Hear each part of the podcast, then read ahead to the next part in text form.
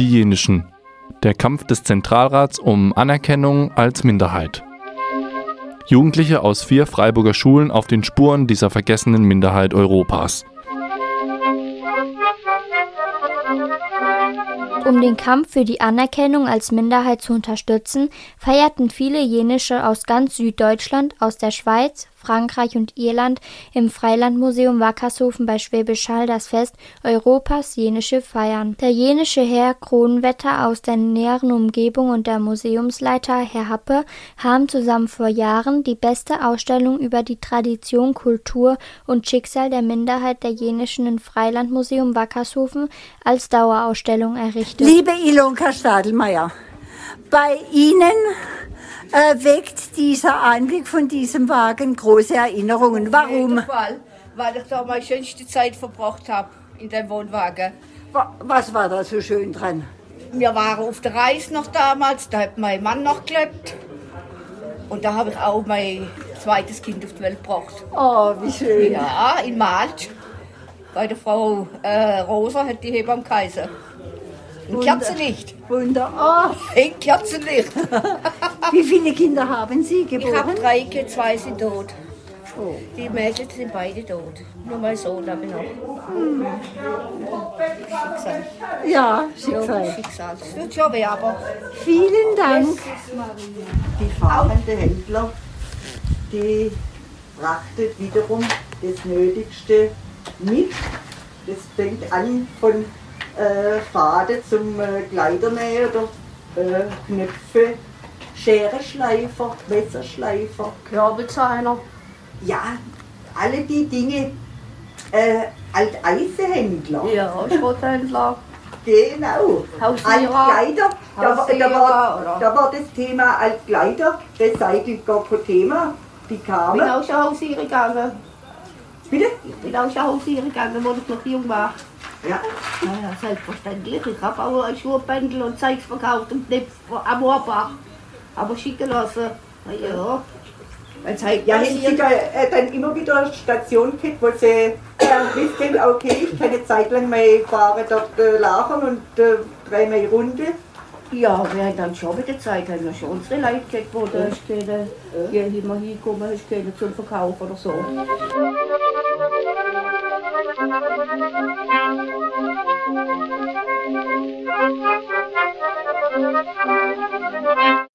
Ich heiße Joya Roberto und bin die Freundin von Morena. Wir arbeiten schon vier Jahre, seit Klasse 7, in der Geschichtswerkstatt der Lessing Realschule Freiburg mit. Eigentlich erforschen und erinnern wir mit der Gründerin Rosita Dienst-Demuth und der Studentin Melissa Maggiore und weiteren Fachlehrerin die Schicksale der jüdischen Kinder, die in der Nazizeit unsere Schule besuchen mussten, weil sie in zwölf Landgemeinden Südbadens aus rassistischen Gründen ihre Schulen nicht mehr besuchen durften. In diesem Zusammenhang sprach ich mit meinen Eltern mehr und mehr über meine jenische Großmutter und Urgroßmutter väterlicherseits, die in der Nazizeit auch verfolgt wurden und Erfahrungen in einem Konzentrationslager machen mussten. Es wurde nie genau darüber gesprochen, und jetzt ist es zu spät. Wir können Groß nicht mehr fragen. Ein Nachforschen im Archiven ist bisher unmöglich. So bleibt eine Wand des Schweigens auf diesem Teil unserer Familiengeschichte. Wenn man auch die Herkunft recherchiert, dann mal auf wirklich, ich sage jetzt Anfang von dicke Brocken stößt, wo man sieht, das sind wirklich Verwandte, das ist jetzt mir passiert, und gerade jetzt gestorben sind, dann macht man sich da schon Gedanken darüber. Aber wichtig ist auch darüber zum Sprechen. Man soll das eigentlich sagen. Und das ist äh, immer ein, ein Weg, eine offene Tür, um sich auch selbst zu schützen. Die Geschichte der Jenischen ist eine Geschichte von Nichtbeachtung, vielleicht auch von Missachtung, auch eine Geschichte der Schikane, auch in Baden-Württemberg. Und ja, es gibt historische Dokumentationen, aber wenig. Die Betroffenen müssen es selber machen. Ja, müssen es selber machen und deshalb brauchen wir an der Stelle tatsächlich Unterstützung durch Wissenschaft und Forschung, damit, sich, damit, damit wir hier objektivierbare, objektivierbares Wissen an die Menschen bringen und auch dokumentieren können. Das ist die Grundlage dafür, dass das sozusagen in der Breite der Menschen auch ankommt und die entsprechende Anerkennung auch stattfinden kann. Wer vor zwei Wochen den Film Recycling-Lüge angeguckt hat, äh, dem musste doch endgültig mal äh, klar werden, was da alles schiefläuft in unserer heutigen modernen Zivilgesellschaft. Die Jenischen waren die frühen Recycler unserer Geschichte, ja, Kreislaufwirtschaftsbetreiber,